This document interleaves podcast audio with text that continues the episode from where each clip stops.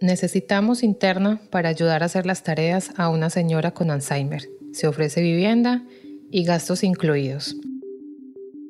Se busca señora interna para cuidar a señora mayor, 650 euros al mes.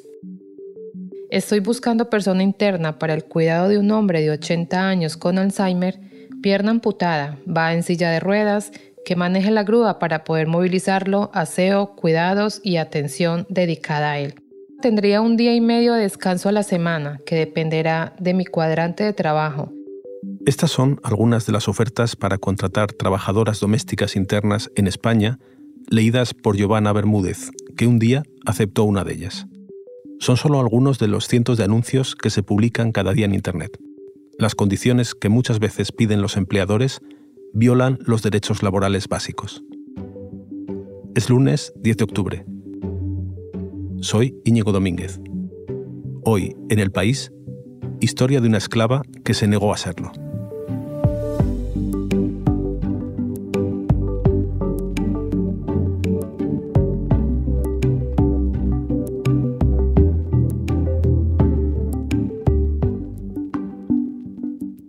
Mi compañera Elsa Cabria nos trae esta historia. Mi nombre es Giovanna, Giovanna Bermúdez, vengo de Colombia. Cuando nosotros llegamos aquí de nuestros países, eh, llegamos aquí con una idea, muchas bastante equivocada, porque muchos dicen, no, te vienes aquí a España y te pones a trabajar de interna y te queda todo el sueldo, pero Aquí no se ofrece un sueldo por solo cuidado, se ofrece un mismo sueldo por todo, cuidado y tareas domésticas. Que nos ha tocado muchas, digamos, de nosotras, pues no, yo cojo esto mientras me sale otra cosa. Pero no, ahí nos quedamos un día ahí en ese mundo de, de internas, que es lo que nos toca por estar aquí y que no hay más. Es lo que hay.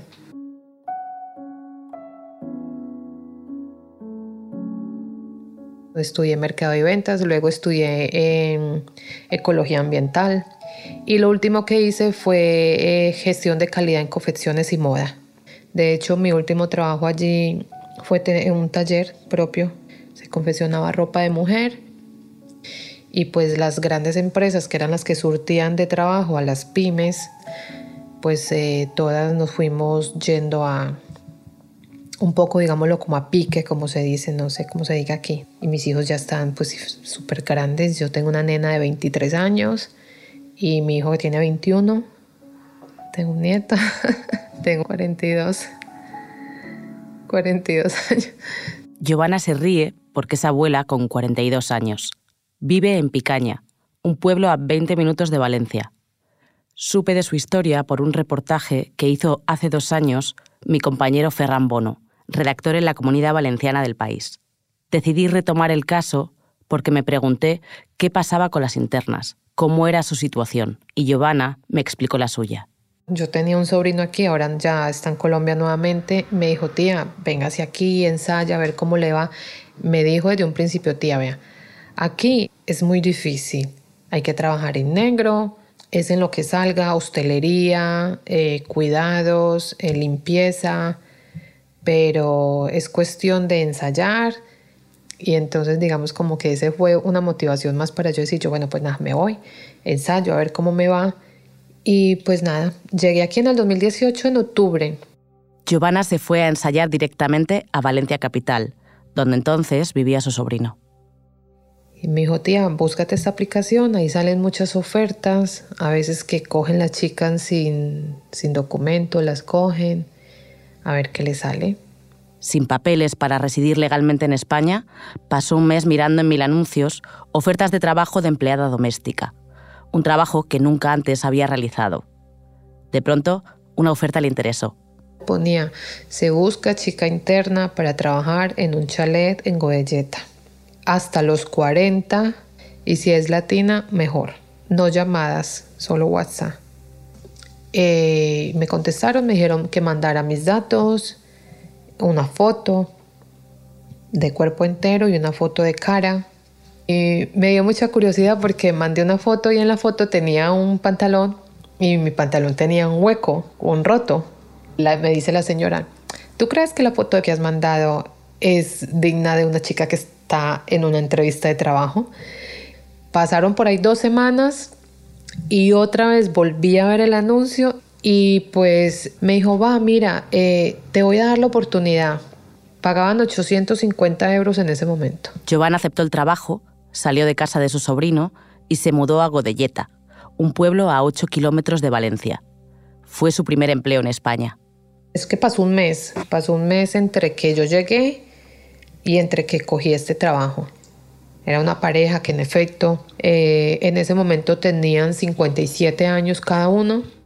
Giovanna vio bien los requisitos que le pedían, además de limpiar y cocinar. Organizar salón, organizar cocina, los baños, luego su habitación cuando se levantaran, mantener limpio el jardín porque claro, habían perros, entonces se hacían por ahí. Pero aceptó varias condiciones de las que luego se arrepentiría. Coger escaleras, por ejemplo, coger escaleras y, montarme. Incluso me acuerdo mucho que una vez, limpiando uno de los ventanales, casi me caigo. Es que en ese momento ni siquiera sabes que, que hay riesgos laborales de interna. No, no, yo no tenía ni idea de nada. O sea, yo decía, yo, bueno, pues yo lo único que hice fue hacer cuentas. Todo eso lo ve claro hoy. Pero entonces, 850 euros le llegaban para mantener a sus hijos en Colombia. Hasta 2011 no se empezaron a regular de manera específica los derechos de las internas. Desde entonces, entre el final de una jornada y el inicio de la siguiente, debían pasar un mínimo de 10 horas. Tenían derecho a dos horas para comer y descansos de fin de semana de 36 horas seguidas. Pero en la práctica, las cosas eran muy distintas, más parecidas a lo que cuenta Giovanna la nueva Ley de Trabajadoras Domésticas de 2022 ha venido a mejorar sus condiciones laborales. Uno de sus grandes avances es que por primera vez van a tener derecho a paro, y por eso ha sido una medida muy aplaudida. Pero queda por ver cómo va a controlar la inspección de trabajo la situación de muchas de las 40.000 internas que hay en España, sobre todo porque, como en el caso de Giovanna, muchas son invisibles. El primer mes fueron 400 y a los 15 días me dieron el resto. Pero lo importante era mantener el empleo. Y aún confiaba en su empleadora, que en la Navidad de 2018 llegó con lo que parecía una buena noticia. Tengo un amigo que es policía y trabaja en extranjería. Y me ha dicho que nos puede ayudar.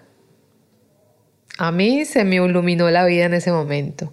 Me dijo, hay que darle a mi amigo mil euros por tenerlos tú, le podamos sacar a tu hija también los papeles a ella.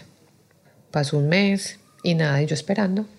Giovanna siguió esperando los papeles y a que le pagaran su sueldo. Se llegó enero y enero me pagaron 600 y luego a los días el resto. Y luego no me dieron 850, sino que me dieron 1000. Ese aumento de sueldo parecía un premio. Pero después de cuatro meses en esa casa, Giovanna ya desconfiaba del matrimonio que le dio el trabajo.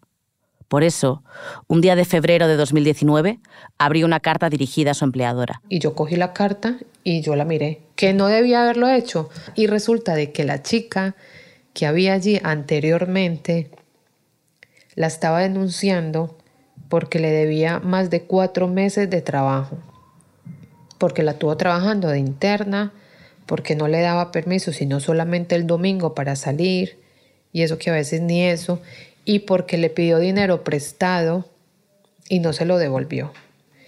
Y yo dije, mierda, pues a mí me va a pasar lo mismo. Cogí el teléfono de la chica y la llamé. La chica, también latinoamericana, le confirmó sus sospechas y Giovanna empezó a preocuparse de verdad. Entonces me dice ella, sí, te están prometiendo el cielo y la tierra, que vas a poder traerte a toda tu familia a vivir con ellos, que te va a dar un piso y que te va a dar un coche, porque eso era lo que me prometía a mí. Giovanna dice que en aquel entonces sentía que el matrimonio le trataba bien, pero que justo ahí estaba la trampa. Estaban, era, digamos, manipulando psicológicamente. Esa era la palabra. A través de una amiga, Giovanna contactó con la portavoz de la Asociación Intercultural de Profesionales del Hogar y de los Cuidados. Le contó su caso y la activista fue muy tajante en su respuesta. Me dijo, tía, no. Te están robando, te están estafando, te tienen ahí como su esclava. Es que es más, contigo están haciendo estrata. Giovanna decidió que tenía que salir de esa casa. Le debían dos meses de salario. Se lo reclamó a sus empleadores, que le pidieron paciencia. Un domingo pidió permiso para salir a comer con un primo, y cuando estaba fuera recibió un mensaje de la señora de la casa.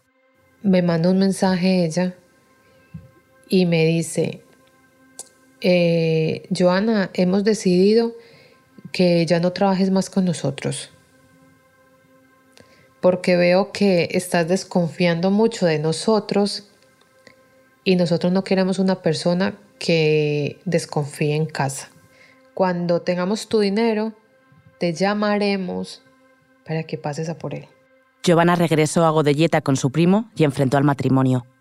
Necesito que me pague lo que le di para mis papeles que nunca llegaron, que fueron 900 euros que le di para que me hiciera mis papeles y no han llegado ni me han llamado. Y necesito que me pague mis dos meses que me debe. No le pagaron nada de lo que le debían y abandonó la casa en abril de 2019, tras cinco meses de trabajo.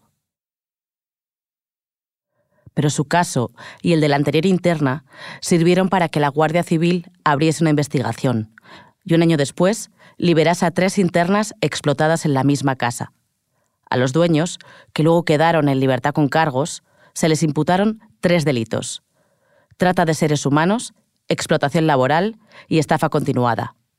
Siete mujeres extranjeras eran las víctimas. Entre ellas estaba Giovanna.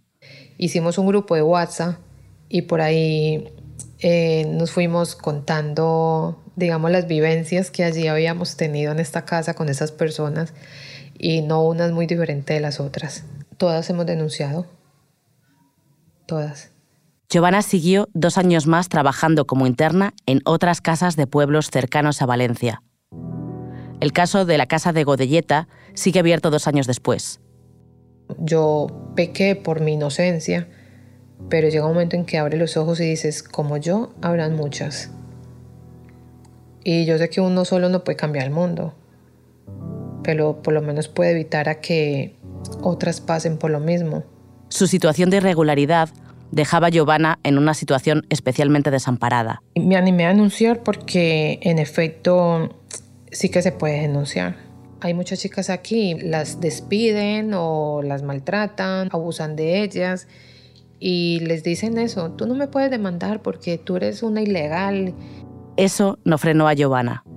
Ella, como tantas mujeres migrantes, ya había pasado su peor miedo, dejar en su país a sus hijos, a los que no ha vuelto a ver en persona. De ellos solo conserva unas pulseras. Mira, esta fue la que me, esta fue la que me dio mi hijo. Y la, la, la, esto la, Creo que está por aquí, no sé dónde está. Entonces, mira, esta es que no, no alcanzo a leer. Eh, el amor entre una madre y una hija, y ella tiene la parte donde dice es para siempre. El trabajo no. El trabajo viene y va. Yo, Giovanna, está en proceso de regularización y trabaja como empleada doméstica en seis casas distintas. Pero ahora, además de ayudar a sus hijos, conoce sus derechos, tiene fines de semana y duerme en casa.